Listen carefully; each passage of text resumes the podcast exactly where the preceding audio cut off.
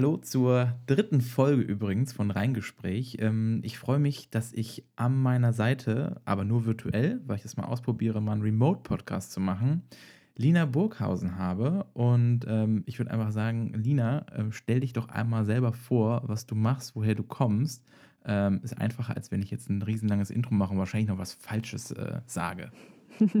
Das will wirklich niemand. Hallo Alex. Ähm, ja, ich bin Lina Burghausen, Wahl-Leipzigerin, deswegen auch nur virtuell. Eine wunderschöne Stadt. Ist einfach so eine wunderschöne Stadt. Ja, das stimmt, das stimmt. Also ich fühle mich hier auch sehr, sehr wohl. Ähm, ich bin Musikpromoterin im Hip-Hop-Bereich vor allem. Ähm, und äh, dazu als Radioautorin tätig, mache Workshops für Artists und lege nebenbei noch ein bisschen als DJ auf. Das sind so die Dinge, mit denen ich die meiste Zeit verbringe, sagen wir es so. Das ist äh, eine ganze Menge.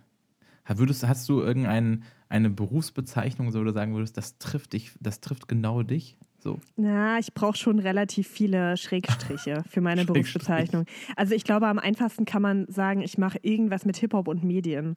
Das ist wahrscheinlich das, was es am meisten trifft. Ja, das ist, ist äh, ja, das stimmt. Das Hip-Hop und Medien, das äh, trifft. Ähm, ich mache das immer so bei meinem Podcast. Ich, hab, ich möchte einfach eigentlich mehr erfahren, so, woher kommt jemand, ne? Was hat einen dazu getrieben, was war der Antrieb? Und dann, dann interessiert mich immer, war das eigentlich immer schon dein Berufswunsch oder als Kind, ähm, was mit Medien zu machen? Mm. Oder was war das? Nein. Was war so dein erster Wunsch? Oder sagst du, mein, mein Traumjob ist, also Astronauten haben ja viele oder weiß ich nicht, ähm, bei Männern immer hm. Feuerwehrmann.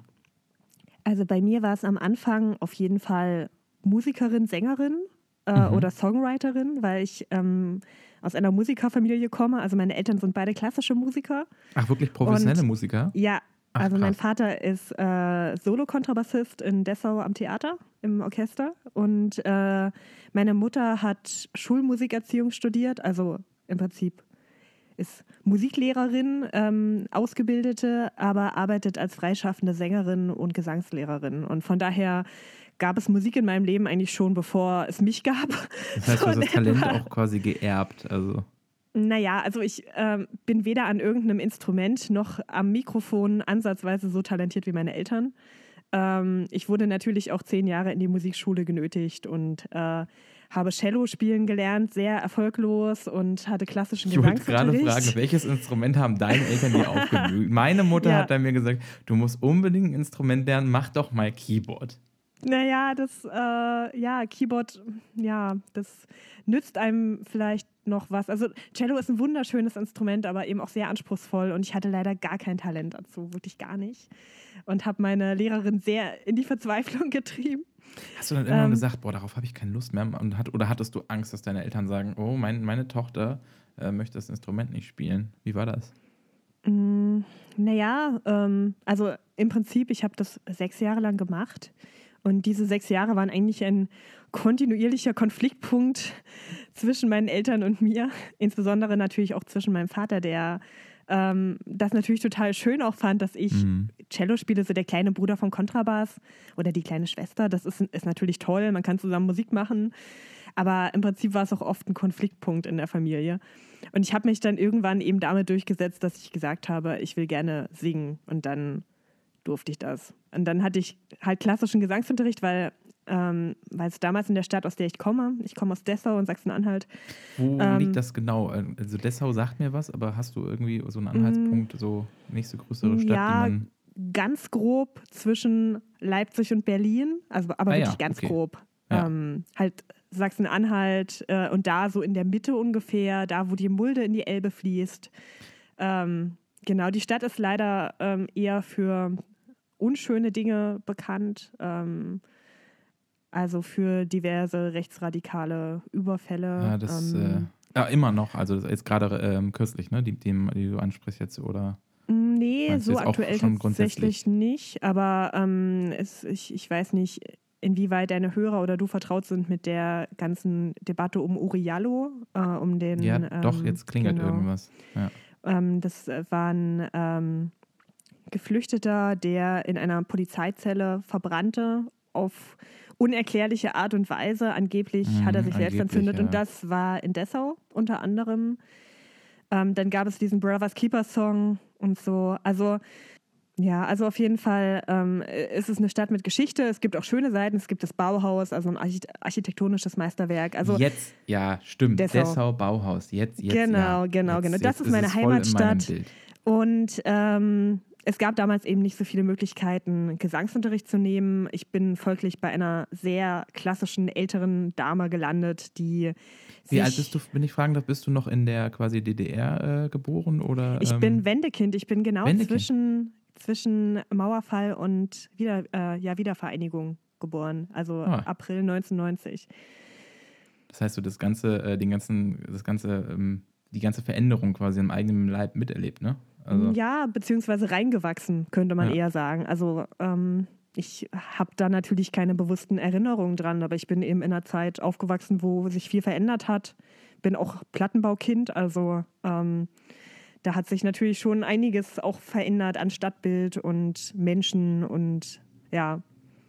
Also das war sicher noch- für ich meine hab- Eltern auch eine krasse Zeit. Ja. Ja, glaube ich. Ich habe in meinem Kinderpass letztens noch ähm, meinen Stempel gefunden, weil ähm, wir haben Familie in äh, Schlesien Hm. oder Polen und da hatte ich noch einen Stempel von meinem Kinderausweis. Im ersten Jahr ist meine Mutter äh, hingefahren und habe quasi einen Stempel, Einfahrtstempel in, ähm, wo ist das nochmal? Also in der Grenze. Ähm, das war, ach, fahre ich jedes Mal nach Berlin vorbei.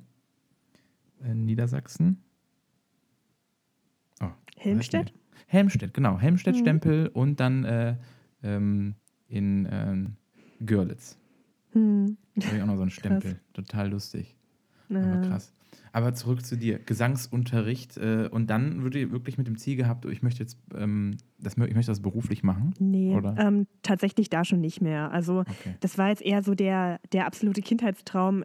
Ich habe halt schon, schon immer gerne gesungen oder Musik gemacht und ich habe schon Mhm. immer gerne geschrieben. Also die beiden Sachen ziehen sich tatsächlich durch mein Leben. Und wenn man mich als Kindergartenkind gefragt hatte, was ich werden möchte, hätte ich gesagt Sängerin wie meine Mama. Wenn man mich als Grundschülerin gefragt hätte, was ich werden möchte, hätte ich gesagt Schriftstellerin. Ähm, wenn man mich später als Teenager gefragt hätte, hätte ich wahrscheinlich sowas gesagt wie Songwriterin, ähm, Musikproduzentin oder eben auch Musikmanagerin. Und dann sind wir schon wieder gar nicht so weit von dem entfernt, was es dann letztlich ja auch geworden ist bei mir. Aber eigentlich hat sich das ganze Kreative schon so durch dein bis jetziges Leben so durchgezogen, ne? Total. Also sowohl der Kontakt zur Musik, das gab es schon immer und auch mein ziemlich intensives Fable für Sprache. Also sei es eben, weiß nicht, ich habe früher angefangen, Geschichten zu schreiben, Kurzgeschichten. Dann kamen Songs dazu. So seit meinem elften Lebensjahr schreibe ich eigene Songs und dann eben Ach, mit krass. 16 der Journalismus als äh, auch erst als Hobby im Internet. Mhm. Ähm, dann bin ich da irgendwie äh, durch Zufall in ein neues Online-Magazin-Projekt reingerutscht Ich über wollte mich gerade fragen, hast du für Zeitung auch geschrieben oder ist es direkt Nee, in die ähm, digitale Welt? Für Zeitung tatsächlich quasi nie. Aber ähm, ich bin eben mit 16 in dieses Online-Magazin, was sich gerade aufbaut, reingerutscht. Das hieß Rapspot. Und ähm, bin mit 18 dann Chefredakteurin geworden plötzlich Krass. von dem Laden und habe das sieben Jahre lang gemacht. Bist du noch Ähm, zur Schule gegangen, so grundsätzlich, oder hast du einfach immer nur Musik gemacht Ja, oder Kreatives? ähm, nee, äh, ich, ich habe tatsächlich klassisch Abitur gemacht, so äh, auf einem katholischen Gymnasium. Uh, ja, in Sachsen-Anhalt auf einem katholischen Gymnasium, weil ja, ja. ist ja eigentlich protestantisch geprägt dann, ne? Mm, Ähm, Eigentlich ist es, ist es eher atheistisch geprägt ja, oder dort, atheistisch geprägt. Ja. Ach, voller Kontrast. Und dann quasi klassische Gesangsausbildung und jetzt Rap-Spot. Moment, ich muss das sogar ganz kurz für mich im, Ja, in meinem Kopf ist- zusammenpacken. Was hat Rap-Spot, Hip-Hop mit klassischem Gesang zu tun? Ähm, also, ich erinnere mich an eine Szene, ähm, wo ich mit meinem Vater übers Wochenende weggefahren bin. Meine Eltern waren dann getrennt und ich war eben am Wochenende öfter bei meinem Vater. Und er fragte mich dann irgendwann, oder irgendwie kamen wir darauf, was ich werden möchte. Und ich sagte Sängerin. Und mein Vater, klassischer Musiker, sagte dann, ja, das ist ja schön. dann kannst du ja, ja ähm, schön. irgendwie ähm, die Gretel bei Hänsel und Gretel singen. Und ich meinte, nee, Papa, ich will richtige Sängerin werden. Und damit meinte ich Popstar. Ähm, Also, Also du wolltest schon- unbedingt berühmt werden, ne? Hattest du Naja, irgendwelche Poster in deinem Zimmer hängen und die, die dich Nee, du ähm, so Idole Am hattest, Anfang nicht, oder? später dann. Später hing Usher, Destiny's Child, Beyoncé. Ich war irgendwie, seit ich Oh, neun war, ja. mega Beyoncé-Fan, Destiny's Child. So. Ähm, äh, und natürlich eben auch viele Rapper. Ich habe mir selbst ein Chingy-Poster äh, gebastelt. Das darf man eigentlich niemandem mehr sagen. so. ähm, ja, auf jeden Fall. Ähm, also hatte ich schon früh irgendwie auch ein Fable für Popularmusik, nenne ich es Mhm. mal. Und ähm, so für mich der Schlüsselmoment war, ähm, da war ich acht oder neun Jahre alt und es gab ähm, von McDonalds, muss man sagen, äh, eine CD-Reihe, die hieß, ähm, also eine CD hieß Rock, die andere Pop, die andere Oh, Love. Gab es das damals in der Junior-Tüte? Kann das sein? Nee, oder war ich glaube, das die einfach gab so? extra. Also vielleicht war es auch in der Junior-Tüte, aber ich glaube, es Jetzt war heißt es ja Happy. Meal. Ich finde das ja eine Ja. Unverschämtheit, warum man die Ja, Junior-Tüte Ja, umbenannt hat. ich finde das schön, dass du sie noch Junior-Tüte nennst. Äh, Für mich ist es Ähm. die Junior-Tüte. Letztens habe ich das an der Kasse gesagt, ich hätte gerne eine Junior-Tüte. Der hat mich so doof angeguckt, aber der war wahrscheinlich auch erst 17. Oh Gott, also, ja. Ähm, Keine, der wusste gar nicht, was willst du von Erinnerung mir? Ja, der Luke Mockridge macht das genau Erinnerung. richtig mit seiner 90er-Show. Der, der geht ja gerne mal auf genau sowas. Aber Ja, ja, auf jeden Fall, du hattest da diese zwei CDs. Genau. ne? Also, Es gab diese, diese CD-Reihe und ich hatte die CD Pop, das war eine Doppel-CD. Und ähm, das war die erste CD, die ich mir jemals gekauft habe. Oder ich weiß gar nicht, ob ich sie selber bezahlt habe, aber spielt ja auch nicht, also spielt ja jetzt aus jetziger Perspektive keine Rolle mehr. Ähm, auf jeden Fall war das halt so ein Sampler, also ähnlich wie Bravo-Hits, nur irgendwie auch über eine längere Zeitspanne. Und da waren verschiedene Sachen drauf, die da gerade aktuell waren. Und ein Song, der drauf war, war von Run DMC, der Remix zu It's Like That. Und ich habe diesen Song geliebt. Und das war das erste Mal, dass ich bewusst Hip-Hop gehört habe. Ich muss ja Und- ehrlich gestehen, ich habe mich ja ein bisschen ähm, informiert, was du so machst. Ähm, deswegen habe ich dich ja angesprochen, ob du Lust hast, mal mit mir darüber zu sprechen. Ich habe ja, ich höre ja ab und zu gerne Hip-Hop. Und für mich ist ja so eine neue Eröffnung gerade so das ganze Thema ne, mit Redman und so, weil ich einfach die Lyrics Mhm. grandios finde. Aber ich gestehe, ich habe null Ahnung. Wirklich absolut keine Ahnung. Na, Deswegen finde ich das so mega spannend, genau. die ganze Hip-Hop-Welt. Vor allem, Ja. jetzt kommt echt meine zentrale Frage. Ich glaube, die hast du schon tausendmal gehört, aber da bin ich nämlich drauf gekommen, ähm, bevor ich dich jetzt äh, weiterreden lasse. Ähm, nämlich äh, der Paul Ripke und eine Moderatorin von ähm, Fritz haben letztens Interview gemacht bei Taukomaten von ähm, Mhm. Spotify. Kann ich jedem empfehlen. Im Podcast-Reihe ist extremst lustig. Ähm, da sagt er auch, der fragte sie auch, hast du eigentlich als Frau in der Hip-Hop-Szene keinen Schiss oder hast du irgendwie ein Thema? Also da, da kann man wahrscheinlich stundenlang philosophieren, oder? Wie kommt man, also ne, die CDs zu Hip-Hop? Das ist für mich total das Rätsel. Also so Mhm. äh, krass, äh, finde ich, leider männlich dominiert. Ja, ähm, ich habe das damals überhaupt nicht reflektiert, ehrlich gesagt. Ich fand den Song geil und Ja, dann okay. kamen mehr Songs raus und die Einfach fand ich ein- auch ja, geil. Und es waren ja auch, ne, wir reden von Ende der 90er ähm, und, und so um 2000. Ich habe damals rum. Blümchen gehört. Das war so meine Zeit. Das fand ich ganz furchtbar zum Beispiel. ähm, Oder Spice Girls und Backstreet Boys. Damit habe ich noch rumgetanzt. Ja, für muss mich ich auch zugeben. kam dann eben so Destiny's Child kam, ne? Also No, Ja, No, No war dann schon auch. Das war so. Ja, das, das, ja. das kam dann später, aber erstmal war No, No, No, No, No. Ja, äh, das war äh, auf jeden Fall für mich so der, äh, der Schl Schlüssel zu RB und der Schlüssel zu Hip-Hop. Und ich, hab, am An- ich, ich, ich wusste ja gar nicht, was Hip-Hop ist. Ich war eine Grundschülerin. So, ähm, ich habe halt einfach erstmal den Song gefeiert und dass die da halt irgendwie so eine geile Energie haben. So, und dann Hast du dich kam, damals schon mit den Lyrics auseinandergesetzt oder war das einfach nur Ja. diese, dieses ich Gefühl, habe dieses, das auch, auch nicht verstanden. Also Ja. das war mir, ich, ich habe das einfach nur zu Hause auf meinem Kinderradio gehört. Mhm. Ähm, und ähm, um 2000 herum gab es dann ja auch schon irgendwie eine ganz schön, also ganz schöne Deutschrap-Hochphase, so die erste, das erste Deutschrap-High eigentlich, so Ende der Stimmt. 90er und 2000. Stimmt, mit äh, das Bo und äh, Genau, ich bin sogar noch ein bisschen später. Ich bin jetzt da, wo Torch sein Soloalbum veröffentlicht hat, wo Wir waren mal? Stars drauf ist. so, jetzt kommt der Ähm, Moment, wo ich schon aussteige. Hörst dir an, ist auf jeden Fall ein Okay. legendäres Album. Äh, dann Sammy Deluxe seine ersten Ja, Soloversuche ist gemacht ja, hat. klar. Das ist, äh, Ähm, Freundeskreis war das auch in der Zeit? Oder Freundeskreis war, war, sogar auch schon früher. Ja. Ähm, aber da kamen natürlich auch noch einige Sachen.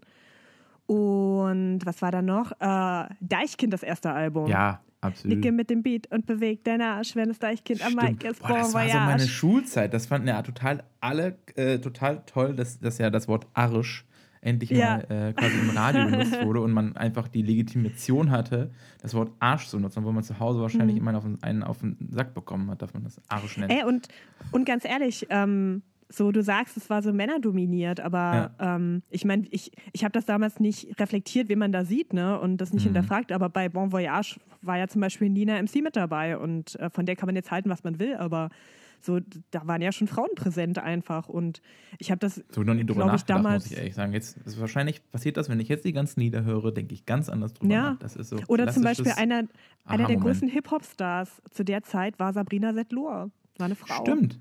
Stimmt. Also, ähm, Sabrina Settlur. Die ja. Stimmt, die hatte ja echt einen durchschlagenden Erfolg in der Zeit. Irgendwann nachher noch Total. Skandelchen und Promi Big Brother und sowas. Aber stimmt. Aber damals war auf jeden Fall, also es Würdest du Tic-Tac-Toe Frauen, auch noch dazu zählen? Eigentlich nicht. Das, war Aber eher, also das- das war eher so Popkultur, ne? So ein bisschen so die Ja, Gören, die beziehungsweise man. so ein bisschen, bisschen die neue deutsche Welle Nachwehe. Ne? So ein Stück weit. Ähm, aber ähm, also ich habe das damals zumindest, also wie, wie gesagt, ne, wir reden davon so, ich war Ende Grundschule, Anfang Gymnasium, ich habe das, ich habe sowas, ich fand das einfach nur cool. Ich habe mich damals auch noch nicht als Hip-Hop-Fan gesehen, Mhm. sondern ich mochte einfach einige Songs. So. Und ähm, für mich ein Schlüsselerlebnis dann, oder das nächste Schlüsselerlebnis war auf jeden Fall ähm, von Brothers Keepers, Adriano, letzte Warnung. Ähm, da sind wir wieder bei meiner Heimat Dessau. Mhm.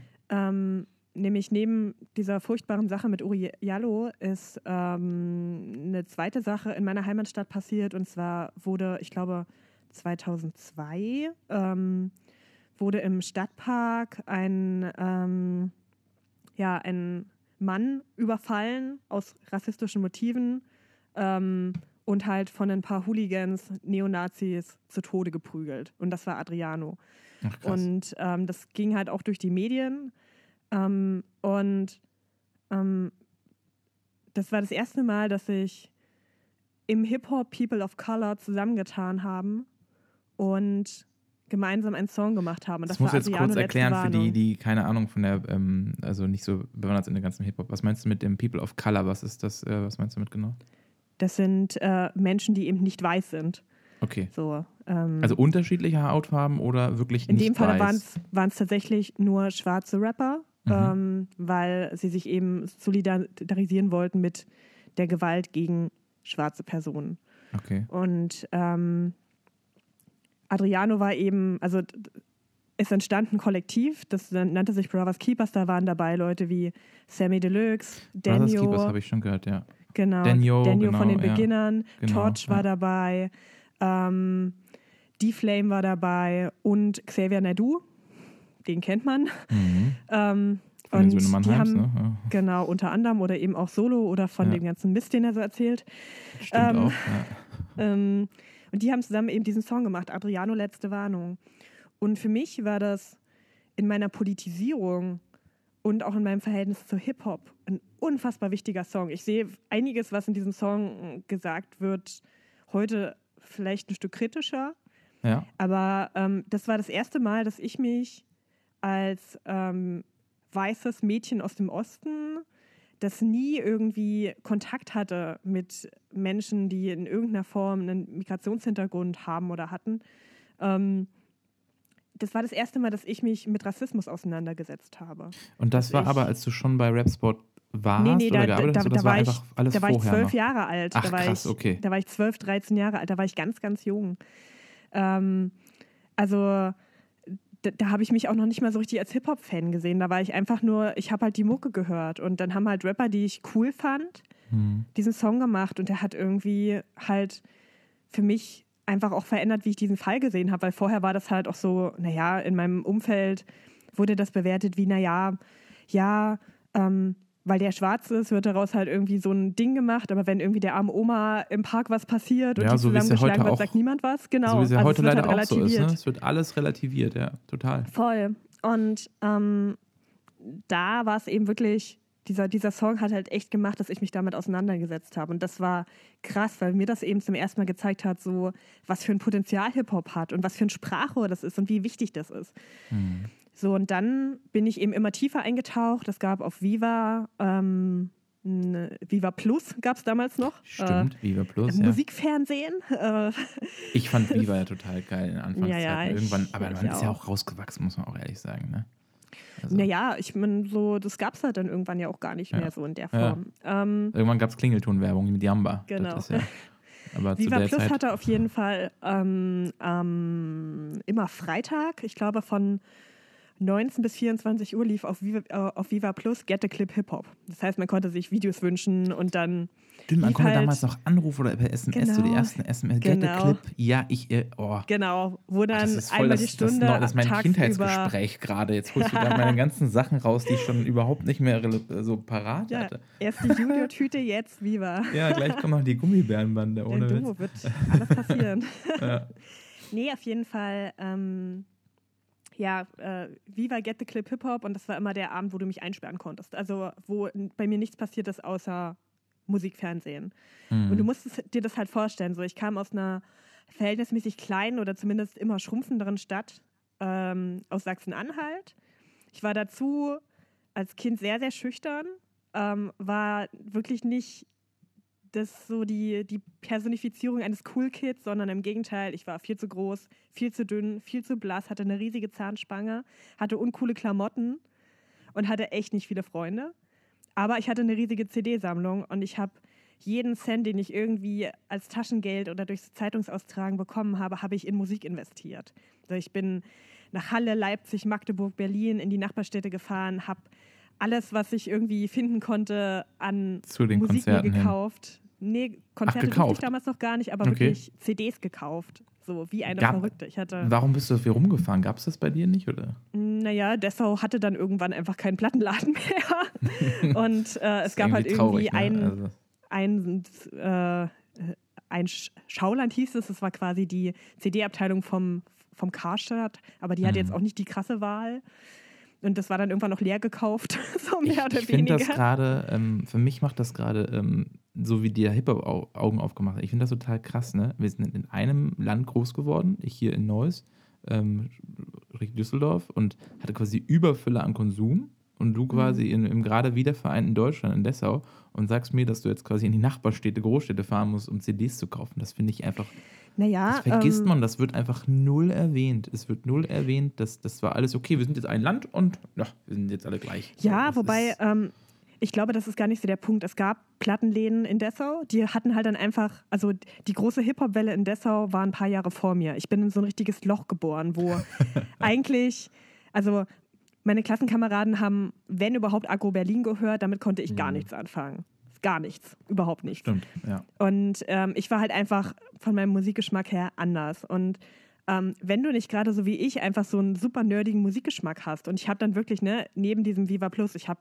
dann irgendwann, als wir Internet hatten, ich habe jede Sekunde im Internet verbracht und in irgendwelchen Foren, in irgendwelchen amerikanischen Hip-Hop-Foren Musik ausgecheckt, die kein Mensch kennt. Ich kannte Rapper, irgendwie, die auf MySpace 80 Follower hatten und aus North Carolina kamen. Weißt du, so kannte ich.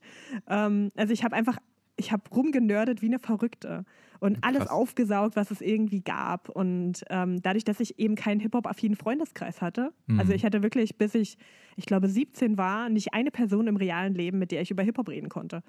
Krass. Also ich hatte Freunde, denen ich über Hip-Hop erzählt hatte, aber das war dann eher so monologartig. Mhm. Und ähm, ja, deswegen ähm, war tatsächlich sowohl damals Musikfernsehen, aber eben dann auch das Internet und natürlich auch Musikzeitschriften waren für mich die Quelle, über die ich mich informiert habe. Und die speziellen CDs, die ich haben wollte, die gab es in Dessau dann eben nicht unbedingt. Da gab es natürlich CD-Läden, aber eben für den Mainstream und nicht für mein nerdiges Grundbedürfnis nach neuer Musik, die keiner so. kennt. Und jetzt mit 18 äh, Chefredakteurin von Rapspot. War das so ja. quasi, der, das, da dachtest du in dem Moment so, ich habe mein Ziel erreicht, darf über mein, mein äh, Anführungsstrichen nerdiges Thema endlich schreiben. Ich darf das so, war das so der Punkt, wo ich dachte, boah, Traumjob oder ähm, erstmal? Ja, dazu muss man sagen, es war, äh, es war kein Job. Ich habe das sieben Jahre lang ehrenamtlich gemacht. Ich habe Ach dafür so, nie einen ah. Cent gesehen. Ja, äh, Ähm, wahrscheinlich, aber trotzdem hat das Ding Geld verdient, ne? Nee, auch nicht wirklich. Ähm, so, wir hatten mal Werbung geschaltet, um die Serverkosten zu decken, Mhm. aber es war ein reines Hobbyprojekt. Wir, wir sahen viel Ah, okay. professioneller aus, als wir waren. Das ist ja Ähm, meistens so, ne?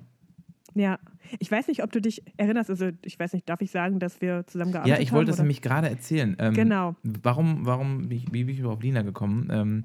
Wir beide haben uns kennengelernt und wahrscheinlich kennen es ein paar von euch gar nicht mehr bei StudiVZ. Goldene habe damals Zeiten. goldene, Zeiten. Ich habe damals, als ich nach Berlin gezogen bin, vielleicht sollten wir das auch mal erwähnen, ähm, habe ich ähm, quasi einen Nebenjob gehabt, weil die Mitbewohnerin von meinem äh, besten Freund hat, war damals verantwortlich für SchülerVZ. Und ich habe gerade einen Job gesucht von FSJ zum Studium, ja, und habe gesagt, boah, ich brauch, muss irgendwo arbeiten, habe dann gesagt, auch die brauchen jemanden in der PR. Habe mich dann damals beim äh, Dirk Hensen, äh, schöne Grüße übrigens an Dirk, ähm, äh, beworben. Ja, und dann habe ich da PR gemacht und nachher irgendwann VZ Mobil. Ähm, und da haben wir uns kennengelernt. Ja, Was genau. hast du nochmal da gemacht? Du warst Werkstudentin oder hast du auch Nee, Praktikum ähm, gemacht? Praktikantin. Ich war ein halbes Praktikantin. Jahr Praktikantin im Relationship Marketing. Ähm, also ich, ich weiß nicht, die Leute, die Studi- und SchülerVZ noch kennen, erinnern sich vielleicht an diese kleine coole Box unter dem Login-Feld, wo immer ein cooler Spruch stand. Die habe ich gefüllt. Boah. Ja, alles erreicht im Leben. Boah, ich fand das ja so. Ah. Was, was, ich so, was ich so cool fand, ist diese, diese Charakter- oder Profilerstellung über die Gruppen. Ja, Das fehlt einem eigentlich schon. Das war irgendwie Nee, eine das coole war Zeit, schon- muss man da- einfach mal so sagen. ey, das war auch wirklich einer der coolsten Arbeitgeber, die ich jemals hatte, ja, muss ich sagen. Kann ich sagen. Und Das ich muss sagen, ich zehre von den Kontakten und was heißt Kontakten? Ich habe da wirklich Freunde gewonnen und Hm. ähm, Bekannte und so jetzt auch dich. Ne? Ich zehre davon bis heute. Und wenn man sich Ja. anguckt, ganz viele Leute sind echt auf ganz, ganz vielen erfolgreichen Positionen. Das Ähm, stimmt. Und, Es war schon ähm, irgendwie so ein bisschen eine Talentschmiede, ne? Also total. eigentlich Also ich kenne wenige, die da, die da nicht irgendwo danach erfolgreich sind, entweder bei Salando oder bei Amazon oder Mhm. ähm, ja, also das war eine super Schmiede. Also ähm, hat mega viel Spaß gemacht. Ich, hab- ich glaube, ich habe, also man muss sich vorstellen, ich war da Werkstudent und habe aber quasi einen Mobilfunkprovider mit äh, für die Vermarktung war da Mhm. verantwortlich. Man hatte so viel Freiheiten. Das war Ja. schon echt geil. Also, Ich hatte da auch meine eigenen Projekte. Ähm, kurzer Auszug, wie Lina und ich uns kennengelernt haben. Genau. Was ich, was ich eigentlich sagen wollte, warum ich da jetzt hingesteuert bin, vielleicht erinnerst du dich noch, ähm, so ähm, meine normale oder mein normaler Arbeitstag in Berlin war. Ich bin irgendwann zwischen 8.30 Uhr und 9 Uhr im VZ-Office aufgeschlagen, ähm, hatte unauffällig ein Kamerastativ mit, habe das unter meinem Tisch versteckt, habe mir äh, irgendwie kurz vor 18 Uhr oder 17.30 Uhr oder wann auch immer ich gehen durfte, eben kurz auf Toilette mein Rap-Spot-Shirt übergezogen, bin los, habe irgendwo irgendeinen Rapper interviewt, ähm, bin nach Hause, habe mein Stativ abgestellt, bin, zum Kon bin zu einem Konzert gegangen, bin nach Hause vor dem Konzert, habe mich an meinen Schreibtisch gesetzt in meinem äh, WG-Zimmer, habe den Eventbericht vom Konzert geschrieben, habe parallel dazu das Interview hochgeladen, was ich aufgenommen habe, damit unser Kameramensch das schneidet. Bin schlafen gegangen, also ha- habe den Eventbericht Krass. online gestellt, bin schlafen gegangen und am nächsten Tag dasselbe nochmal. So, Das hast das- du quasi neben VZ gemacht. das habe ich neben VZ gemacht. Krass, das wusste genau. ich gar nicht. Ich dachte auch, Ja. guck mal, ja, ist eine Studentin und ähm, wir hatten, ich glaube, wodurch hatten wir so einen richtigen. Hast du damals die Jumessen mitgemacht noch? Nee, das nicht. Nee, ich, hat, okay. ich hatte halt diese ganzen Nutzeraktionen. Also stimmt, und so deswegen, das ja. VZ Supercap. Ja, Äh, mache ein Bild von dir mit deinem coolsten Cappy und gewinne ein Meet and Greet mit Pietro Lombardi. Sowas habe ich gemacht. ja, das war ja, das war, wollte man damals unbedingt gewinnen. Ja, Äh, es gab ja, aber es hat funktioniert. viele. Ja, viele Bands, muss man sagen. Also waren immer so die ganzen Mhm. aktuellen Popbands waren dann im Office und alle standen dann da und haben Fotos gemacht. Es war schon, Ja. ähm, nee, war auf jeden Fall eine coole Zeit. war schon definitiv cool. Ja, Also, also was hast du da zu der Zeit studiert? Das heißt, du hast Abi gemacht und hast dich dann doch entschieden, ähm, Sängerin äh, erstmal wahrscheinlich zur Seite geschoben. Nee, ich also das- studiere jetzt erstmal. das hatte ich, hatte ich ja da schon lange. Also das war wirklich Okay. nur so mein, mein Kindheitswunsch. Und Ja, klar, ich hatte schon Lust, irgendwann vielleicht aus meinen Songs mal was zu machen. Äh, ist bis heute nicht passiert. Spoiler. Ähm, aber ähm, so, ich hatte dann eben überlegt, was mache ich? Ich wollte auf jeden Fall was mit Medien machen, habe mir nicht zugetraut, was mit Musik zu machen. mhm.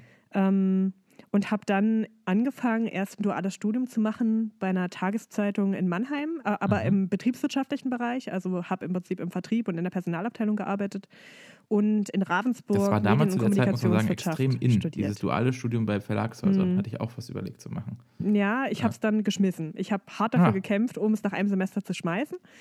Ähm, weil ich eben gemerkt habe, dual funktioniert für mich nicht. Äh, mhm. Ist mir zu, also es ist ein mega Workload, aber du hast keine Chance, irgendwie mal Sachen zu hinterfragen. Und ich forsche zu gerne. Und ähm, dann bin ich an der FH gegangen in Leipzig und habe Verlagswirtschaft angefangen zu studieren. Und das habe ich dann eben, also ich habe einen Bachelor in Verlagswirtschaft, in Buchhandel, Verlag, ja, Buchhandel, Verlagswirtschaft. Krass, ich wusste gar nicht, dass es einen Studiengang gibt überhaupt. Gibt es. ähm, ich habe das Buchhandel immer sehr erfolgreich ausgeblendet. Ähm, aber ja, und habe dann in dem Rahmen eben Könntest auch. Könntest wahrscheinlich mega erfolgreich bei Amazon oder so arbeiten. Oder ich lasse es. Oder ähm, du lässt es, genau. genau. Also ich habe mich einfach, ich, ich war halt da immer so die, die sich A natürlich für Musik begeistert hat. Es gab da ja dann Rapsport schon. Also ja. ich habe quasi mit Rapsport parallel zu meinem dualen Studium angefangen mit 18 äh, war da dann auf jeden Fall Hardcore-Hip-Hop-Fan schon seit Jahren und äh, das war definitiv klar, dass es nicht nur eine Phase ist. Ähm Und ähm, ja, dann, ähm, genau, dann habe ich eben diesen Bachelor gemacht, war da so ein bisschen die Exotin, weil A, internetaffin und meine damaligen Kommilitonen waren zu weiten Teilen, nicht alle, aber viele eben sehr feindselig diesem Internet gegenüber. Ja, im LinkedIn Kann man sich Leipzig. heute gar nicht mehr vorstellen. ähm, weil natürlich Internet, Online-Medien schon eine Bedrohung für die Verlagsbranche sind. Ja, und klar. Ja. Ähm, genau. Und ähm, dann habe ich eben dieses Praktikum bei VZ gemacht, ähm, habe da ja auch viele Musikthemen betreut, was mich mhm. total interessiert hat. Ähm, und dann meine Bachelorarbeit noch geschrieben in Leipzig, ähm, auch über Social Media Marketing für äh, Musiker und habe das am Beispiel von Crow, der damals gerade groß wurde, so ein bisschen erörtert. Ach, krass. Hm. Hab dann meine Habe ich ja ehrlich gesagt immer noch mega Respekt, dass er es bis heute geschafft hat, sein wahres Gesicht, also klar, man, wenn man möchte, kann man es hm. googeln und auf manchen Events sieht man dann ja schon, aber trotzdem hat er es ja. echt geschafft, dass er quasi seine wahre Identität also eigentlich geheim ist, muss man in der heutigen Zeit auch ja, mal. Ja, stimmt. Ist schon echt krass. Schon Nach dem Bachelor, Master? Genau, naja, ja, noch nicht ganz. Weg. Ich habe ich hab quasi äh, dann erstmal meine Sachen zu meinen Eltern gestellt und bin drei Monate durch Südostasien gereist. Ähm, habe mich mit Meditation beschäftigt und solchen Dingen und habe mir einfach auch mal eine schöne Zeit gemacht. War das, jetzt mich interessiert mich, war das so eine klassische, ähm, ich muss mal alles zurücksetzen und mal alles in Frage stellen Phase und bist dann ins Ausland gegangen? Oder war das einfach, ja, ich, ich reise, reise einfach das Land und es war so ein Zufallsprodukt? Was, was war das für eine Zeit? Ähm, es war auf jeden Fall eine Zeit, in der ich selbstbewusster geworden bin. Ähm, auch schon vorher, also auch schon während der Zeit in Berlin und eigentlich auch schon mhm. vorher, also während der Zeit bei StudiVZ und eigentlich auch schon vorher, wurde mir einfach klar, dass ich gerne A, gerne weiter studieren möchte und B, gerne was studieren möchte, was mich wirklich interessiert. Mhm. Und mir zumindest die Chance geben möchte, im Musikbereich Fuß zu fassen. Hast das war auf jeden Fall da schon klar. Deswegen war es kein, ähm, jetzt kein Reset oder so. Aber ja. es, was es war, war, ähm, ich erinnere mich daran, wie ich mit meiner besten Freundin kurz vor, ähm, also irgendwie Anfang des sechsten Semesters Bachelorarbeit zusammensaß. Und meine beste Freundin, liebe Grüße, hallo Shidem, ähm, ist der beste Mensch auf der Welt und außerdem eine unfassbar krasse Powerfrau schon immer gewesen, die mhm. wahnsinnig viel gerissen hat und wahnsinnig viel nebenher noch gemacht hat. Und ähm, wir haben halt beide gemerkt, so, oh, wir haben so viel gemacht in unserem Studium und sind so viel über uns hinausgewachsen und so und haben so viele Projekte noch nebenher gemacht. Aber irgendwie ist unser Horizont schon eher so Bildschirmgröße, ne? Also mhm. wir müssen eigentlich mal rauskommen aus dem, was wir hier gerade machen. Und dann entstand eben die Idee für diese Reise. Und ähm, ja, es wurde dann eben drei Monate Südostasien. Und trotzdem war uns aber eigentlich beiden klar, was wir danach machen. Also für mich stand fest, eigentlich damals wollte ich gerne erst ein paar Monate bei einer PR-Agentur noch arbeiten. Das habe ich dann auch gemacht. Kürzer als geplant, aber ja. trotzdem. Ähm, Das wollte ich mich fragen. Hattest du irgendwo ähm, schon für dich das Ziel, das ist der Job oder das ist das Machen, womit ich äh, meinen Lebensunterhalt verdiene? Oder, äh, oder hast du gesagt, ich möchte erstmal das studieren, was mir Spaß macht? Oder was, was, was, was, was war Mhm. so im, in der Balanceakt zwischen, ich muss ja irgendwann um meinen eigenen, ähm, mich um mein eigenes Einkommen kümmern und ich ähm, möchte jetzt meinen Traum erfüllen. Was war so, was war so der, was so in dem Moment überwiegt hat? Oder wie hast du es geschafft, das zu vereinen? Das ist ja so, wo viele junge Leute mal vor der Frage stehen, ne? Mhm.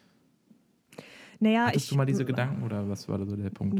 Ja, natürlich habe ich mir darüber Gedanken gemacht, aber ähm, wenn es was gibt, was ich relativ früh gemerkt habe am Studium, ist, dass es eigentlich nicht unbedingt wichtig ist, was du studierst, Mhm.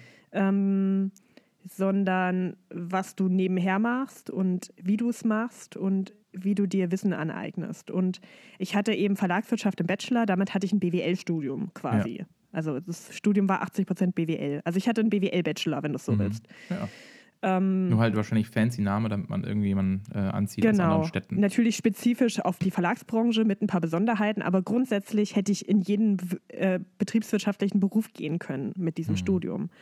So und dieses, dieses Masterstudium, also ich habe dann Medien und Musik im Master gemacht in Hannover. Das ist ein Studiengang, den es auch wirklich nur das eine Mal gibt und der auch ganz harte Aufnahmevoraussetzungen damals hatte und ich habe mich da so reingemogelt. überlegt, auch dafür zu bewerben. Ach cool, echt? Ja, aber für meinen Bachelor Oh, damals cool. schon. Damals gab es so eine ähnliche Mm, Bachelor-Sache. Also Es nicht in gibt in Hannover, Paderborn gibt Ja, es genau. populäre Musik und Medien, genau. Ähm, der Medien- und Musikmaster ist in der Hinsicht nochmal anders, dass es keinen Bachelor dazu gibt. Ah, Und ähm, du hast entweder vorher Medienwissenschaften studiert Ja, ich oder hatte Musikwissenschaften. Paderborn oder Hamburg hatte auch noch so eine Uni, also Mhm. weil ich auch so erstmal dachte, machst du Musik Ja. oder machst du BWL und dann äh, bin ich bei Nee, BWL genau. gelandet. Was Solides. Ja. Nee, Genau, ähm, das ist der Punkt. Ne? Das, darauf genau. zieht ja meine Frage ab. Hattest du irgendwas Gefühl, ich, muss ich- jetzt was ich- Solides machen? Also, Naja, das, das Gefühl hatte ich beim Master eben nicht mehr, weil ich das Gefühl hatte, okay, ähm, ich habe im Zweifel einen Bachelor, ich kann zur Not, wenn's, wenn gar nichts klappt, immer noch irgendeinen MBA draufsetzen. Ähm, so, und ich würde gerne wenigstens zwei Jahre meines Lebens mal damit verbringen, mich in ein Thema reinzunörden, auf das ich richtig Bock habe. Mhm. Und das war mein Masterstudium. Es waren dann drei Jahre, aber ähm, und dieses Masterstudium war wirklich für mich wie ein Geschenk mit Glitzer und Schleife drüber, weil ich konnte mich mit Themen beschäftigen, die so nerdig waren.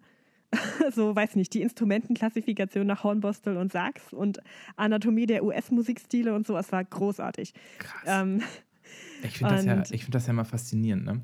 Ähm, man hängt ja oft in so einer, seiner Blase oder lebt so voll im Mainstream. Also ich kann nicht anders behaupten, dass ich nicht im Mainstream liebe, äh, lebe, außer was Technik angeht und äh, so manche andere Sachen, äh, weil ich ab und zu gern auch als Nerdy bezeichnet werde.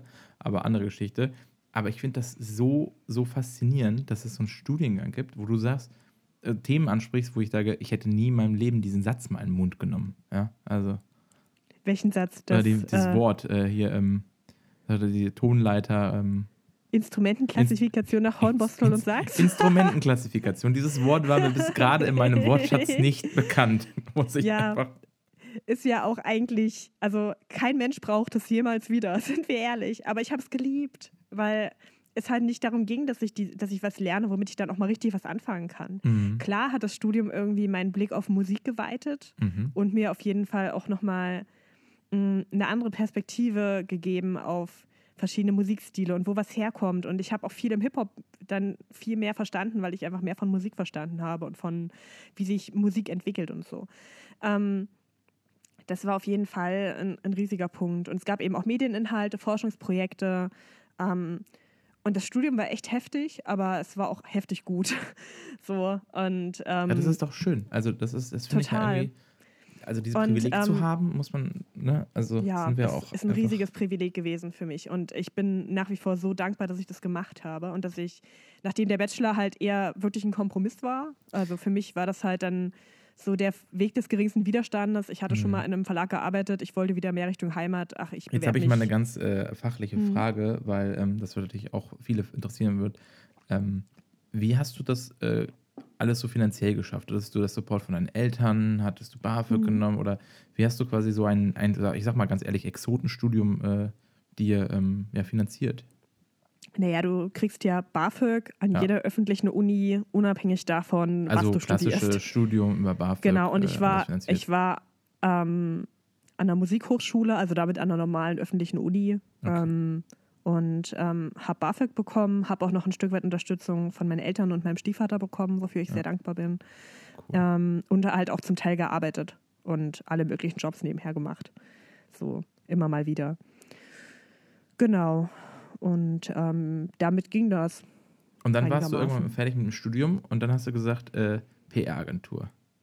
Nee, das ist tatsächlich schon dabei passiert. Okay. Ah, ähm, also Hannover mein Lebenslauf dann, hat immer so mehrere, äh, mehrere Stränge, mehrere Handlungsstränge, wenn man so möchte. Ein Lebenslauf muss nicht allglatt sein. Ich sage das sehr nee, oft, wenn mich im alle ähm, aber das muss unbedingt in meinen Lebenslauf. Und ich sage so, ist doch völlig egal. Macht doch einfach das, worauf ihr Bock habt. Richtig. Also es muss nicht allglatt sein, das ist die eine Sache. Und vor allem ist es nicht, ich mache erst das, dann das, dann das, sondern in meinem Fall war das okay, ich mache fünf Sachen gleichzeitig, egal. Ähm. Weil du dich nicht entscheiden konntest, einfach, einfach die Energie hat, das einfach alles zu wissen zu wollen. Ist das so dein, dein Naturell quasi, oder? Ähm, ein Stück weit. Also ich glaube, was mein Leben oder mein Lebenslauf ein Stück weit auszeichnet, ist, dass sich mir regelmäßig Türen geöffnet haben und ich durchgegangen bin und Ja gesagt habe. Das mit Rapsport war eine Sache, ähm, ich war Teil dieser, dieser Community, die sich halt aufgebaut hat und aus der das Magazin entstanden ist. Mhm. Dann habe ich da einfach regelmäßig geschrieben, weil ich Spaß dran hatte. Dann habe ich, dann, dann sind zwei Redakteure ausgefallen, die eigentlich zum Splash fahren sollten für Interviews. Dann stand ich plötzlich irgendwie mit 17, 18 äh, mit einem Singstar-Mikrofon auf dem Splash und habe Interviews gemacht mit Roger von Blumentopf und hatte keine Ahnung, was ich tue. Ähm, und irgendwann hieß es ja, wir brauchen eine Chefredakteurin und alle Hände haben auf mich gezeigt und ich habe es gemacht. So ist das passiert. Und äh, ich habe halt einfach diese Sachen, die passiert sind, angenommen und Ja gesagt und bin weitergegangen. Mhm. Und ähm, das ist letztlich die Geschichte. Und ich habe mir das natürlich alles erarbeitet, wo ich hin bin, durch die Sachen, die ich vorher gemacht habe und durch die jahrelange ehrenamtliche Arbeit. Aber es ist auch ganz viel einfach, was passiert ist und was ich dann halt angenommen habe. Glaubst du daran, dass man einfach sagen, mal ab und zu, dass man, ne, viele sagen ja, wollen ja heutzutage auch Jobs oder Arbeit nicht mehr machen, weil ja, okay, da kriege ich ja nichts für. Es ist schon, glaubst du schon noch daran, man muss erstmal auch viel investieren, wo man erstmal im ersten Moment nicht den, den quasi Return oder das, das Entlohnung dafür bekommt, um, aber es kommt immer eigentlich langfristig was Gutes bei raus, oder? Ähm, es kommt darauf an, was du als was Gutes siehst. Ähm, ich glaube, also. Ähm, Sehr philosophische ich, Frage, sorry dafür. Ja, ähm, mein ehemaliger Labelkollege Falk Schacht hat mal zu mir gesagt: Lina, wenn jemand so viele Jahre in eine Sache reingibt und alles gibt und ohne dafür auch nur irgendwas zu verlangen, dann zahlt sich das irgendwann aus. Karma. Und daran glaube ich schon. Ähm, was ich auf jeden Fall sagen kann, dass selbst wenn ich jetzt nicht mit einer eigenen PR-Agentur am Start wäre und wenn ich nicht irgendwie mit zwei meiner vier absoluten Lieblingsrapper hätte arbeiten dürfen und wenn ich jetzt nicht irgendwie von dem, was ich liebe, leben könnte, ähm, dass selbst dann mir ja niemand diese vielen, vielen Jahre hätte nehmen können. Und ich habe das halt ja damals nicht als Arbeit empfunden, sondern ich habe halt, mhm. ich, ich konnte kostenlos auf Konzerte, ich konnte schreiben über Musik, ich ähm, hatte natürlich irgendwie auch einen gewissen Geltungsdrang, der damit einherging. Ich konnte tolle Rapper, tolle Künstlerinnen treffen, mit denen Interviews führen. Ähm, also ich konnte halt einfach voll viel machen und mich da total verwirklichen. Und natürlich hat das letztlich mir alle Türen geöffnet, hat, hat dafür gesorgt, dass ich die richtigen Leute kennenlerne, dass ich mir die Credibility erarbeite in der Szene, ähm, auf die jetzt im Prinzip alles aufbaut. Ich wollte mich gerade fragen, jetzt ähm, hat es ja gesagt, Studium und PR-Agentur. Und letztendlich ist es ja so, und warum ich dich auch angesprochen habe, du bist ja mit dem, was du machst, selbstständig, ne? Genau. Also hast du hast irgendwann entschieden, ähm, jetzt mache ich das von, für mich aus. Ähm, was, ja. was, was, war der, was, was war dieser eine Punkt, wo du gesagt hast, jetzt mache ich es auf eigene Beine? Und da sind wir wieder bei diesen Türen, die sich öffnen. Es war Ende 2013 und mein Telefon klingelte. Und am Telefon war einer meiner absoluten Lieblingsrapper äh, aus Deutschland, Donato. Hört ihn euch an. Ähm, Donato kannte ich von einem Interview, was ich 2010 mit ihm gemacht habe. Wir sind danach so ein bisschen in Kontakt geblieben, lose, mhm. und ähm, haben öfter mal noch was irgendwie gemacht. Ich journalistisch und er musikalisch. Und Donato rief mich an und meinte so, ja, Helena, ähm, du, ich habe ein Album gemacht und dieses Album bedeutet mir total viel und ich weiß, dass du immer hinter mir stehst und ich wollte dich fragen, ob du nicht Lust hättest, die Pressearbeit zu machen. Und ich weiß, du hast sowas noch nie gemacht, aber ich würde das gerne mit dir machen, weil ich dir da Krass. vertraue. Ist ja schon erstmal Und so wenn- ein mega Vor Ja. äh, Vertrauensvorschuss, ne? Also, Und wenn dein Lieblingsrapper dich anruft und was von dir will, sagst du nicht nein. ich hatte überhaupt keine Ahnung, was ich tue. Ich habe natürlich, ich, ich hatte vorher drei Monate bei einer Agentur in äh, Berlin gearbeitet, wusste irgendwie natürlich, wie Pressearbeit funktioniert, habe auch im Studium gelernt, wie man eine Pressemitteilung schreibt. Alles Ja. schön und gut, aber die Theorie war Wirklich? da, aber die Praxis. ja, äh, ich hatte, bitte? ich hatte keinen Presseverteiler. es war, also ich habe wirklich bei null angefangen. Und aber Krass. Also einfach voll ins kalte Wasser reingeschmissen worden. voll ins kalte Wasser, absolut. Und habe das gemacht, das lief ganz gut. Und Ja. daraufhin meldete sich das Label Kopfhörer Recording so, hi Lina, hättest du nicht Bock auch noch Fiverr zu machen, die Hip-Hop-Promo? Und dann habe ich halt für Fiverr MC die Hip-Hop-Promo gemacht. Und dann kamen immer mehr Leute, die halt dann irgendwie meinten so, ja, hier will- willst du nicht auch für uns, kannst du nicht hier und kannst du nicht mal da? Und Das war irgendwann vor war das ein, Vier das Jahren. war 2014 ne? dann, 2014, ja, vor fünf also Jahren. fünf Jahren. Ja. Ja. Krass. Und dann war das dann so ein, okay, dann brauche ich jetzt wohl eine Steuernummer. Also es war, ich, ich konnte Also, mir immer damit, vorstellen, also du, du hast da schon mit Geld verdient. Also die haben dich schon entlohnt. Das war nicht so, ach, kannst du mal bitte was machen, sondern. naja, äh, am Anfang war natürlich auch viel, viel, viel eben nicht entlohnt oder mit ganz, ganz viel, also ich habe wirklich die ersten Jahre ganz wenig Geld damit nur verdient, ja, ähm, weil ich mich auch gar nicht getraut hätte, mehr zu verlangen, weil ich hatte ja eigentlich keine Ahnung. ja. so. Das, äh, Ähm, und ähm, habe aber intuitiv, glaube ich, schon sehr viel richtig gemacht. Ähm, und ähm, ja, es war eben wirklich, ich, ich, ich konnte mir immer vorstellen, selbstständig zu sein, weil ich immer schon, auch wie du ja auch, auch eigene Projekte gemacht habe, viel. ja. Ähm, ich konnte mir auch PR grundsätzlich vorstellen. Natürlich kam ich eigentlich aus dem Journalismus und habe mich da auch sehr wohl gefühlt, aber das war irgendwie immer, konnte ich mir grundsätzlich vorstellen. Und dann ist es halt einfach passiert und ich habe ja gesagt und ich habe es gemacht. Und es ist halt so, ich konnte irgendwie allein im ersten Jahr mit zwei meiner vier absoluten Rap-Götter arbeiten, also sowohl mit Donato als auch mit Master Ace und das war der Wahnsinn. Und ähm, ja, es ist halt einfach so, erst neben dem Studium zwei Jahre lang Ja. und dann noch neben einem anderen Job, den ich gemacht habe, die zwei darauf folgen oder die anderthalb darauf folgenden Jahre, ist es so langsam gewachsen und 2018 habe ich dann gesagt, okay, ab jetzt ähm, 100 Prozent. habe ich die Wahl, entweder ich konzentriere mich auf meinen Job, weil da komme ich auch nicht weiter, wenn ich die ganze Zeit nur Teilzeit und Was hast du da gemacht in dem Job? Also, du hast schon noch Ich mal hab- einen Nebenjob, einen Job gehabt, quasi um deine, deine, deine hauptsächlichen Kosten zu Hm, covern. Ich habe einen äh, Startup Award organisiert für EY, Ach, für die Wirtschaftsprüfungsgesellschaft, den EY Public Value Award. Also es ging Mhm. um Gemeinwohl. Ähm, genau, das habe ich, den, den habe ich zwei Jahre lang aufgebaut und ähm, ja, und halt dann weiterentwickelt und ähm, habe dann eben nach dem zweiten Jahr gesagt, so Freunde, ich muss mich jetzt entscheiden, ich kann mich nicht gegen die Musik entscheiden, ich muss es jetzt probieren. Und äh, eben auch wohl wissend, dass ich, äh, dass es erstmal bedeutet, dass ich wieder wie eine Stud äh, Studentin lebe und das quasi für fünf arbeite, aber wieder ich wollte Praktikantin gerade bezahlt fragen, werde. ne? also, ähm, aber das war für dich, äh, wie lange hast du darüber nachgedacht? Hast, war das so Wochenprozess, Tagprozess, Stunden oder hast du einfach gesagt, nee, jetzt muss ich es tun? Naja, im Prinzip ist es ja, seit ich mich selbstständig gemacht habe, ist es ja eine Frage, die mich umgetrieben hat, was mache ich? Mhm. So, wie mache ich weiter? Was passiert nach dem Studium? Ähm, was passiert nach dem ersten Jahr Job, weil das war ja auch immer befristet. Und was ähm, und, und natürlich auch so in den ersten ähm, oder im ersten Jahr nur Selbstständigkeit war auch immer die Frage, okay, suche ich mir doch noch einen Job? So, Mhm. ähm, Ja, mache ich, mach ich doch noch was Richtiges in Anführungszeichen. So, weil ähm, ich ja auch eben viel mit kleineren Künstlern arbeite, die, die natürlich auch mir nicht irgendwie mal 4000 Euro für die Promo zuschieben können. Ja, so, die klar. haben das Geld halt nicht und ich will ja die auch gar nicht so ausnehmen und das ist dann eben, wenn es Leidenschaft und Beruf in einem sind, das ist manchmal schwierig. Ähm, aber irgendwie ist, ja, stand es für mich nie zur Debatte aufzuhören, wirklich. Was war Und- das für dich, der ausschlaggebende, äh, ausschlaggebende Punkt, wo du gesagt hast, jetzt 100 Prozent, jetzt nur noch das?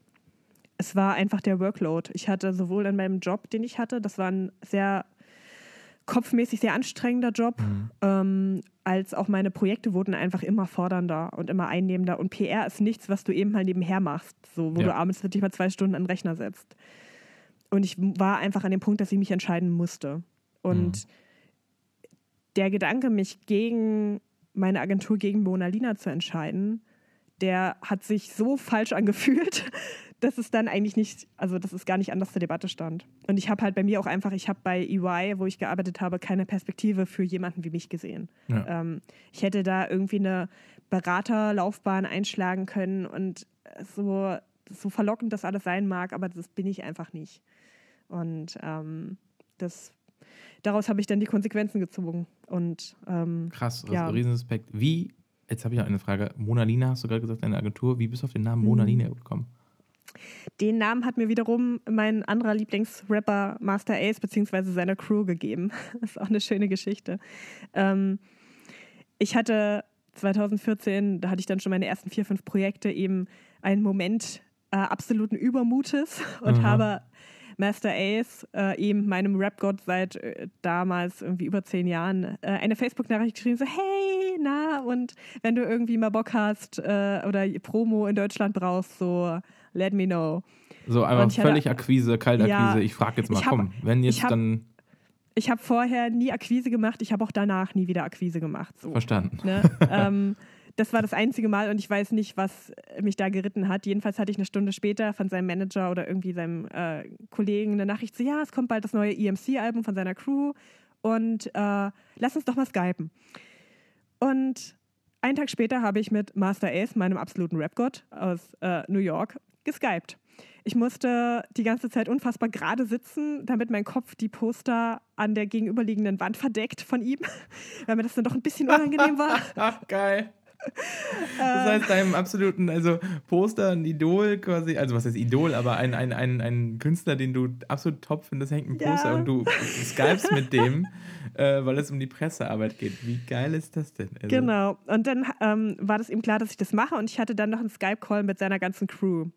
Und ich hatte, also ich habe ja eine Zeit lang gemodelt und ähm, hab, äh, hatte ein Anzeigefoto von einem Shooting, was ich viele Jahre vorher hatte, wo ich so, wo mir die Haare so ins Gesicht fliegen und ich so ein bisschen ernst, verträumt, leicht lächelnd in die Kamera gucke. Mhm. Und meine Webcam ging nicht an bei diesem Skype-Call. Und die haben die ganze Zeit nur dieses Standbild gesehen von mir. Und einer von denen, ich glaube, es war Wordsworth, meinte so, hey, who's this Mona Lisa? Und ich habe dann so gesagt, so, hey, ja, hi, sorry, und ich bin Lina und ich bin eure Promoterin und Ja. meine Webcam funktioniert nicht, so tut mir voll leid. Und äh, er dann nur so, ah, don't worry, we're going to call you Mona Lina anyway. Aber wie Und- geil ist das denn? Also, Genau. Und dann habe ich lange überlegt, wie ich diese Agentur nennen kann. Also damals habe ich noch über meine Gmail-Adresse Promo gemacht und hatte keinen Ja. Agenturnamen und habe dann aber was gebraucht auch für die eigene Website und so. Und dann habe ich hin und her überlegt und auch geguckt, ob ich nicht irgendwas Seriöseres finde oder so. Und äh, es blieb dann einfach, also ich habe dann irgendwann mich geschlagen gegeben und dachte, alles klar, Ich- Mona Lina, it is. Ja, ich meine, authentischer Ja. geht's nicht, ne? Hattest Klar, du an also- irgendeinem Zeitpunkt eigentlich mal in den letzten Jahren, ähm, wahrscheinlich die Frage kann ich mir selbst beantworten, aber hast du überlegt, boah, das geht, das funktioniert alles nicht und ähm, ich muss doch irgendwie einen Anführungsstrichen normalen Job wieder machen? Klar, also ähm, ich würde nicht behaupten, dass es finanziell leicht war und immer leicht ist. Ich würde Mhm. auch nicht behaupten, ähm, dass ich nicht immer mal wieder den Gedanken hatte, okay, ich werde nicht dahin kommen, dass ich wirklich gut und bequem und relaxed davon leben kann. Mhm. Ähm, also klar, das gab es immer wieder. Und, Und, trotzdem ähm, hast du weitergemacht. ich bin sehr beharrlich in dem, was ich tue.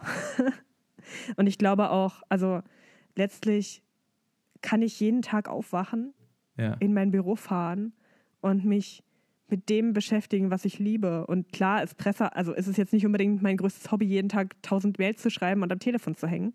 Mhm. Aber ich darf mich jeden Tag mit Hip-Hop auseinandersetzen, mit dem, was, was ich am meisten liebe auf der ganzen Welt und was mir so oft irgendwie auch in schweren Zeiten, in Anführungszeichen, um es mal dramatisch auszudrücken, das Leben gerettet hat. So. Und ich kann mir kein größeres Geschenk vorstellen. Und meine Einstellung war immer, ich versuche das. Und wenn es bedeutet, dass ich es nur zwei Jahre mache und danach für den Rest meines Lebens Pressearbeit in einer Schraubenfabrik mache, ist es okay. Diese Ja. zwei Jahre kann mir niemand mehr nehmen. So, das ist meins. Das und ähm, ja, das war letztlich ähm, der Punkt, der mich irgendwie immer dran gehalten hat. Und, und natürlich, dass manchmal einfach verrückte Dinge passieren und sich oft einfach dann auch wieder Türen geöffnet haben. Ähm, dass Dinge passiert sind, von denen ich nie gedacht habe, dass sie mal passieren würden, dass ich äh, für andere Agenturen an Major-Projekten arbeiten durfte. Ähm, liebe Grüße an Steffi von Kimcom, ähm, die ganz viel Vertrauen in mich gesetzt hat, ähm, oh, ohne mich wirklich zu kennen. Und ähm, ja, ähm, also da ist auf jeden Fall ganz viel passiert, ähm, wofür ich dankbar bin, was irgendwie Türen aufgemacht hat und durch die ich dann eben wieder gehen durfte und durch die, durch die ich wachsen durfte. Und ja, das habe ich mitgenommen. Krass. Beeindruckende Geschichte von Lina. ähm, jetzt ist die Zeit leider, leider, leider. Ich könnte schon stundenlang mit dir darüber sprechen. Das ist total interessant. Ja, aber wir waren noch wenn, wir, jetzt weiß ich, wenn ich nach Leipzig komme, mhm. dann äh, müssen wir ja. darüber reden. Müssen ähm, wir auf ähm. jeden Fall. Es gibt dann noch die, äh, die ähm, das Kapitel mit den Female MCs, was auch sehr spannend ist. Ja, das also genau. Also, wie gesagt, an alle Zuhörer, ähm, schaut euch die äh, Webseite von Lina an, mona-lina.de. Da gibt es ein kleines Projekt, ähm, aber weißt du was, wir reden einfach noch mal kurz drüber. Ich finde das nämlich total spannend. ich ähm, sprenge hier weil, deine komplette ja, Podcast-Dauer. Du sprengst gerade meine Podcast-Dauer, aber es ist mir gerade völlig egal. Wer sich es anhören will, kann sich anhören. Wer nicht, kann auch jetzt abschalten.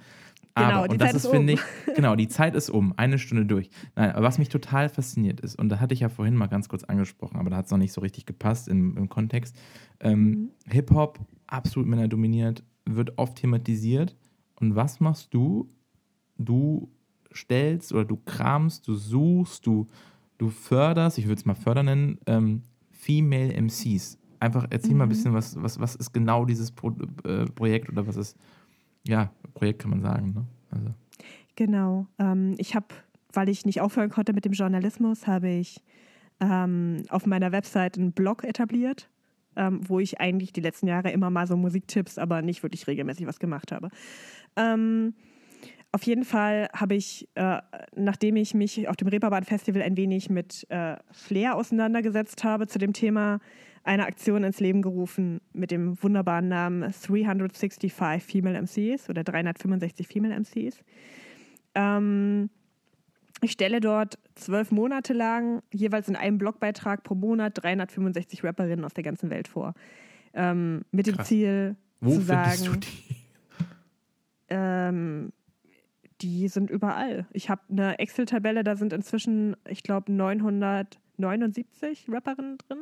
Krass. Also im Prinzip, was ich machen möchte, ist, es wird immer gesagt, ja, es gibt ja keine Frauen im Rap. Ja, Oder genau, wir absolut. würden ja mehr auch über. Mein, muss ich sagen, auch mein Bild. Ich glaube, bis auf die, nicht. die man kennt. Genau, ne? es ist halt äh, solider Bullshit, um es mal vorsichtig auszudrücken. Ähm, und es wird immer gesagt von Journalisten, ja, wir würden ja mehr über Frauen am, äh, am Mikrofon berichten, aber es gibt ja keine. Oder wir würden ja mehr Frauen buchen, aber es gibt ja keine. Mhm. Und das stimmt nicht. Ähm, es gibt halt genug Frauen, sie sind halt einfach nur nicht so sichtbar. Und ich zeige halt mit der Aktion, wie divers und vielseitig und vor allem viel Female Rap es gibt. Also Rap von Frauen. Und ähm, ja, habe da irgendwie ganz gut einen Nerv getroffen, äh, mache inzwischen eben auch als freie Autorin immer mal wieder was für WDR Cosmo ähm, und ähm, ja, darf zu dem Thema erzählen und bin da sehr dankbar für. Und habe halt selber auch ganz viele tolle Rapperinnen gefunden, die ich sonst nie auf dem Schirm gehabt hätte. Und ja, ich habe mir cool. das vorhin auch mal durchgelesen oder gestern auch. Ich dachte so, wow. Und da habe ich mir ein paar Sachen angehört. Also kann ich nur empfehlen, guckt euch diesen Blogartikel an ähm, und hört euch ein paar Videos an. Unfassbar inspirierend. Also. Ja, am 1. April erscheint der sechste Teil der Reihe. Also immer zum ersten des Monats kommt ein neuer Teil mit so vielen Rapperinnen, wie der Monat Tage hat. Quasi. Ach, krass. Hm. Nicht schlecht. Genau. Ja. Mega cool. Aber ich habe ich geguckt, die Zeit haben wir noch gar nicht gesprengt. Von daher bin ich froh, dass wir das nochmal angesprochen haben. Sehr gut. ähm, ja, damit, äh, ich bedanke mich ganz, ganz herzlich, dass du die Zeit für mich hattest, auch wenn es nur ja, remote war. Äh, an meine lieben Zuhörerinnen und äh, Zuhörer. Wir haben momentan, äh, ich habe mir das mal angeguckt, mehr Zuhörerinnen. Äh, Finde ich eigentlich ganz oh. cool. Ähm, ich das hoffe hast du mir auch, voraus. Ja, ich ja, da sieht man mal den Unterschied. Ähm, ja. ich hoffe wirklich, euch hat es gefallen. Ähm, es ist ein ganz anderes Podcast-Format, als man es sonst kennt, weil ich einfach wirklich die Geschichten in den Mittelpunkt stellen möchte über die Person und einfach auch zeigen möchte, dass der ganz normale Weg, dieses klassische Lebenslaufgedenken oder Denken einfach total überholt ist und ähm, man einfach wirklich das machen sollte, worauf man Bock hat. Deswegen habe ich auch diesen Podcast gestartet. Und äh, ja, danke fürs Zuhören. Danke dir, liebe Lina, dass du ähm, mir die Zeit gespendet hast und äh, bis zur nächsten Folge.